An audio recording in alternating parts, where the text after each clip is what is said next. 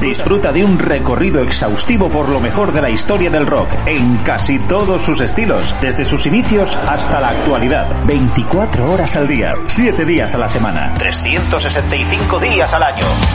Pop, rock, folk, blues, punk, hard, heavy, country, garage, grunge, soul, alternativa. Todo ello y mucho más en Radio Free Rock. Síguenos también a través de radiofreerock.com o a través de nuestras cuentas en Instagram, Twitter y Facebook. Hola, ¿qué tal? Muy buenas, ¿cómo estáis? Bienvenidos una vez más a la gran travesía, una cita con el mejor rock de todas las épocas de la mano de Jesús Jiménez en Radio Free Rock. Hoy con un programa dedicado a un oyente, Enrique Iges Dorado, quien nos solicitaba hace unos días vía Facebook si podíamos hacer un programa dedicado a los momentos más divertidos dentro del mundo de la música, porque a veces pues lo mejor es no intentar tomarte excesivamente en serio, así que hemos querido rendir un pequeño y modesto homenaje a algunas bandas que consiguieron hacerlo con gracia y con resultados delirantes. A otros, lo surrealista terminaría por destapar sus vergüenzas ante más de 70.000 espectadores para sonrojo propio. Pero en fin, no no adelantemos acontecimientos ni hagamos spoiler. Hoy os vamos a poner algunas actuaciones en vídeo de donde los grupos que actúan deciden que ante las imposiciones del playback por parte de algunos programas televisivos deciden hacer de todo menos aparentar que tocan. Ya sabéis que el playback es una forma de hacer que el grupo pues aparezca en directo pues mientras suena la música, mientras ellos hacen como que tocan y mueven los labios simulando que cantan. En fin, Mm, eh, lo que todos hemos hecho en casa miles de veces cuando nadie nos ve. Solo que en estos casos, pues a veces se encuentran ante audiencias bastante numerosas, caso, por ejemplo, del mítico, del mítico programa Top of the Pops. Eh, bueno, antes de empezar el programa queríamos eh, recordaros que el vídeo podcast lo tenéis en nuestra web en radiofreerock.com en el apartado La Gran Travesía con todas las actuaciones en vídeo, ya que además este programa tiene un componente visual muy potente. Empezamos con un grupo como Iron Maiden en medio de la promoción de su LP Somewhere in Time. Tendrían que actuar en un programa de la televisión alemana de reciente creación llamado PIT, que eran las iniciales de Peter Illman Treff, el presentador de dicho programa. Supongo que eh, sería una obligación contractual ya que Iron Maiden odiaba tocar en playback. Y el 20 de agosto del 86, cuando en ese programa televisivo, pues eh, muy al estilo tocata, sería pues bueno, pues para quien lo recuerde en la década de los 80, pues el programa alternaba vídeos musicales, estrenos y algunas actuaciones en playback. Pues bien, ese día 20 de agosto del 86, Iron Maiden actuaría con Frankie Goes to Hollywood, los House Martins y Human League, pero ellos eh, decidirían divertirse en el plató y hacer de todo menos disimular. El tema que tocarían sería el primer single del disco Wasted Years, adelanto, que llegaría por esas fechas. Ni los efectos visuales que le añaden los productores a la actuación consiguen eh, transmitir ni un mínimo de seriedad a la interpretación. Prácticamente desde el primer segundo se ven las risas cómplices entre los músicos, mientras Bruce Dickinson coge el bajo de su colega Steve Harris, dejando de cantar mientras sigue sonando la voz, para en ese momento ser Steve Harris el que hace que canta. Por supuesto, todo con la misma voz, para luego ser sustituido por el batería, Nico McBrain, quien también toma el micro, mientras los demás se dedican a hacer el payaso sobre el escenario con total descojone ante las atónitas miradas de los chavales que están absolutamente perplejos. De hecho, el grupo termina abandonando el escenario cuando todavía está sonando el tema. Absolutamente genial. Con la actuación de Wasted Years Iron Maiden arrancamos nuestra gran travesía. Really good and really go for it. But I've done like 23 takes of miming and stuff like that.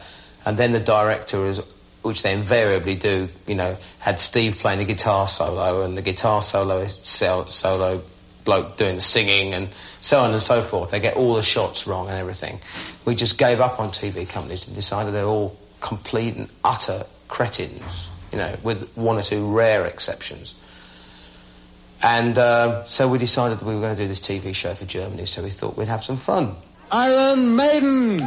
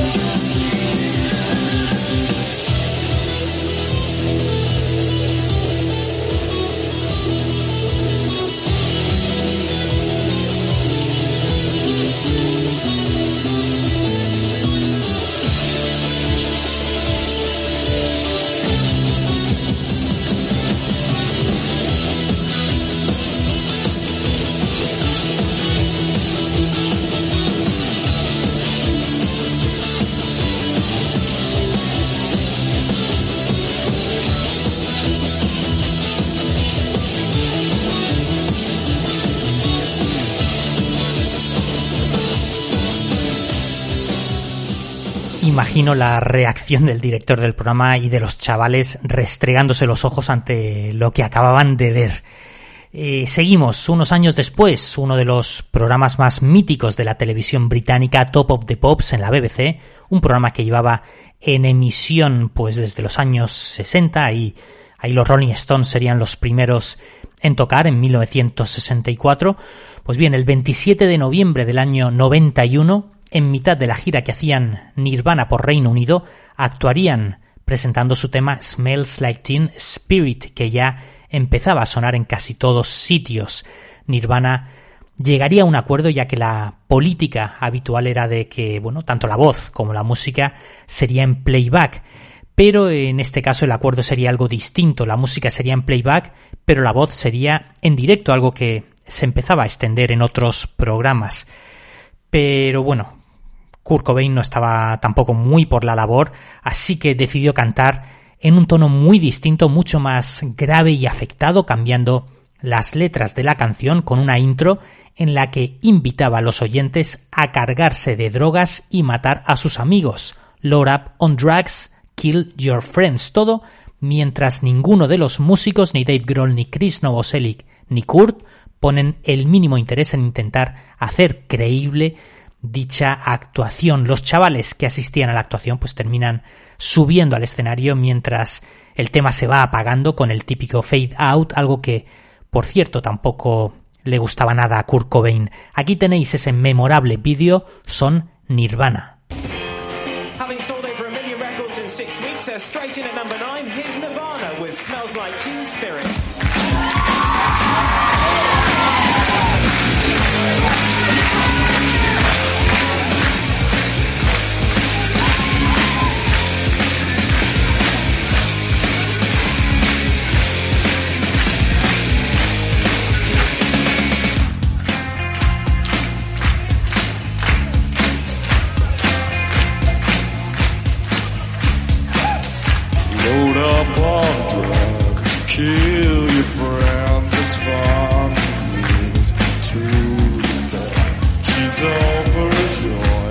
say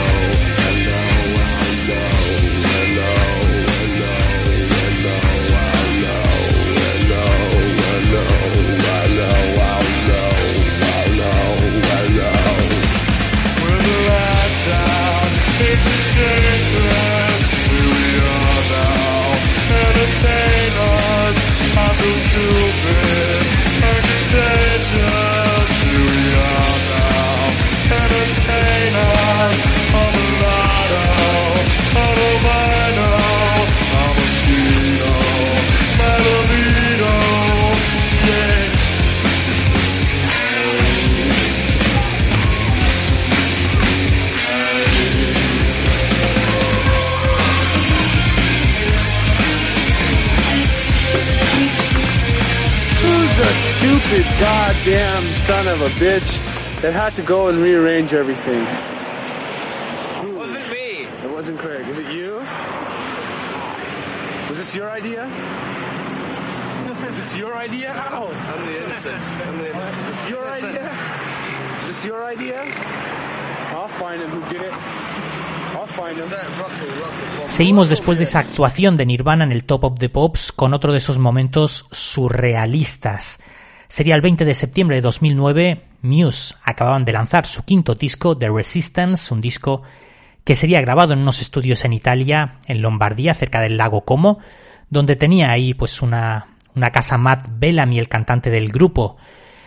Pues ese 20 de septiembre, solo cinco días después de su actuación en un programa que es la antítesis de todo esto, el de Jules Holland, pues bien, ese día actuarían en un programa matutino, el típico programa donde todos aplauden cuando, cuando aparece el, tipo con la tablilla diciéndote que tienes que aplaudir. Bueno, ese, ese tipo de programas que todos conocéis. El programa se llamaba Kelly Che Aspetano, aquellos que esperan, podría ser la traducción, y decidirían hacer un playback ante un público, como os podéis imaginar, pues bastante distinto al habitual en un concierto de rock, y en el que la propia presentadora no tenía ni idea de quiénes eran el grupo.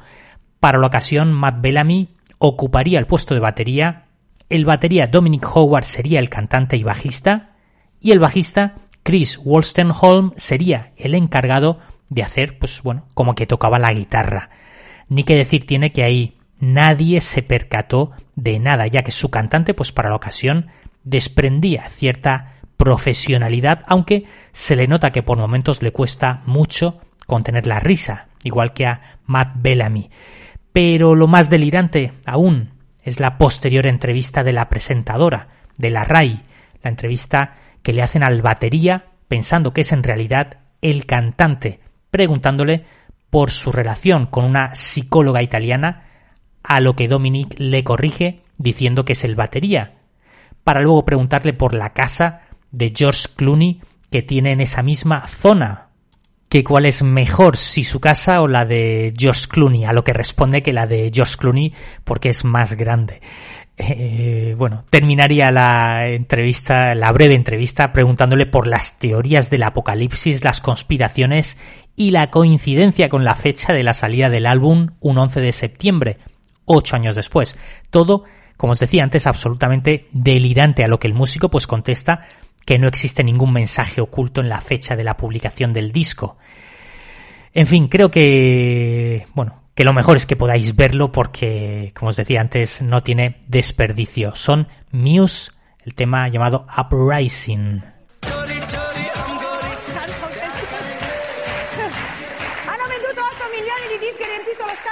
Wembley con 150.000 persone con Uprising dal loro nuovo album The Resistance, il gruppo più eclettico, innovativo e coraggioso della musica inglese, The Muse.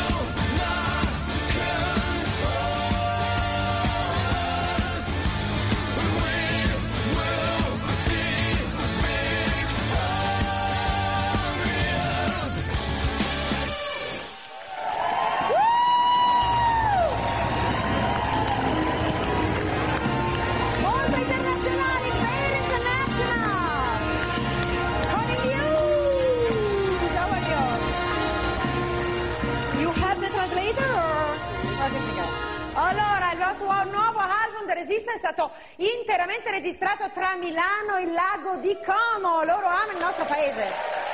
Come mai? Why? Why you love so much Italy? Because it's a beautiful country. Perché è un We paese love it here stupendo. so much, but, uh, Ci piace tantissimo stare uh, qui. here, Matt, Però il nostro batterista, uh, Matt, eh, vive proprio a Como. Abbiamo costruito quindi uno studio di registrazione eh, lì Uh, e ci siamo divertiti tantissimi. È un posto molto bello per essere anche So creativi. Uno, uno di voi tre è fidanzato proprio con un'italiana, una psicologa italiana. Uh, yeah, our drummer. Ah, The Sì, Drummer. sempre batterista. allora, ehm, diciamo, questo eh, album... Cosa ha detto? E, eh? E Clooney? Anche Clooney. La più bella la casa del drummer o la casa di George Clooney? Veniamo, partiamo da lontano. I think George Clooney's Penso che quella di George Clooney probabilmente è più bella. È immensa, è grandiosa, Eh, è Buckingham. Palace, ecco, no. Allora, voi insomma eh, amate molto la musica sinfonica, ho letto, avete 40 elementi qui, eh, eh, qui a Milano. Come mai questo, insomma, eh, questo mix tra la musica rock e la musica sinfonica? Beh, of siamo un po' eh, sempre stati influenzati eh, da Chopin ad esempio, personaggi eh, di questo calibro, Um, quindi we ci siamo sempre ispirati a kind of loro. Questa volta pensavamo three-part symphony with like 40 pieces, mm, di mm, prendere un'orchestra di 30-40 pezzi e proprio per fare qualcosa che non avevamo mai fatto prima. È stato un momento Parlate fantastico. molto di apocalisse e di problemi reali, diciamo, il vostro album è uscito l'11 settembre 2009, credo che non sia un caso. Settembre 9-11. Eh? Uh, that was actually just a coincidence. No, è stata solo una coincidenza. like theory, really a No, qualcuno pensa a una teoria, on una cospirazione, però no, adesso uh, siamo in un'epoca diversa, il paese è diverso, non c'era nessun messaggio dietro quella data per noi con l'uscita Thank dell'album. you, The Muse.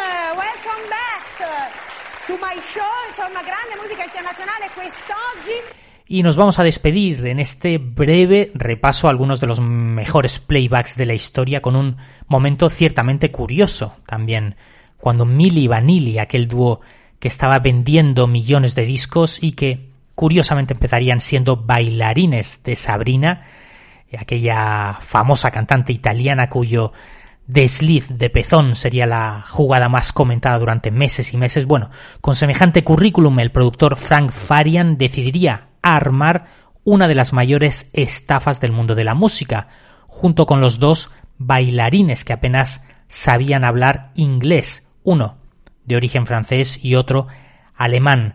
Pues bien, tras haber vendido millones de discos, el grupo ganaría un Grammy al mejor nuevo grupo en febrero de 1990. Pero lo más llamativo es que meses antes, en una actuación en Connecticut, en Estados Unidos, el 21 de julio del 89, mientras actuaba el dúo ante miles y miles de espectadores, el disco rayado empezaría a repetir en bucle aquello de Girl, you know it's true. Y presa del pánico, uno de los músicos pues saldría corriendo del escenario eh, bueno, en un momento, como os decía, delirante. Es decir, se sabía que hacían playback, pero aún así les dieron el premio. Eso sí, meses después, toda esa maniobra, tras muchas especulaciones y comentarios, terminaría saltando por los aires cuando apareció un tercer, tipo en escena diciendo que el que cantaba en los discos era realmente él, junto con otros dos, los famosos Real Milli Vanilli. Todo se destaparía poco después con la propia confesión del dúo eh, y del productor totalmente acorralados y que incluso un año después el grupo ellos mismos bromearían con un famoso anuncio de chicles sin azúcar. Con ese breve momento os dejamos aquí en la gran travesía. Se despide Jesús Jiménez, dándos las gracias como siempre por estar ahí y por apoyar la gran travesía y Radio Free Rock. Chao.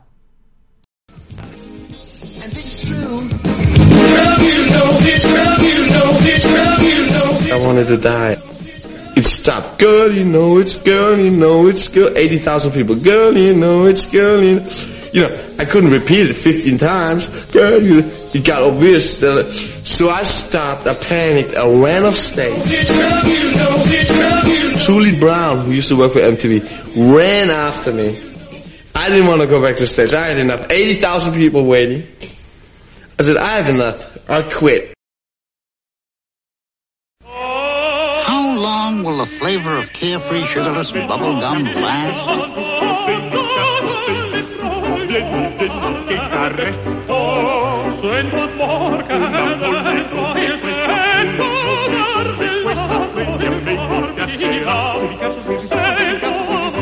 How long? Till these guys sing for themselves. Carefree sugarless bubble gum. The flavor lasts.